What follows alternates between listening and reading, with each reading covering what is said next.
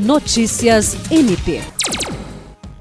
O Ministério Público do Estado do Acre, por meio da Promotoria Especializada de Meio Ambiente da Bacia Hidrográfica do Baixo Acre, Centro de Apoio Operacional de Defesa do Meio Ambiente e Núcleo de Apoio Técnico NAT, participaram de uma reunião com o Ministério Público Federal e Instituto de Meio Ambiente do Acre, IMAC, realizado por videoconferência com a participação da promotora de justiça Mary Cristina Amaral e do procurador da República do MPF Humberto Aguiar, o encontro colocou em pauta a cobrança de ações por parte do IMAC acerca da necessidade da transparência das informações ambientais de multas, licenciamentos e inscrição das infrações na dívida ativa do Estado.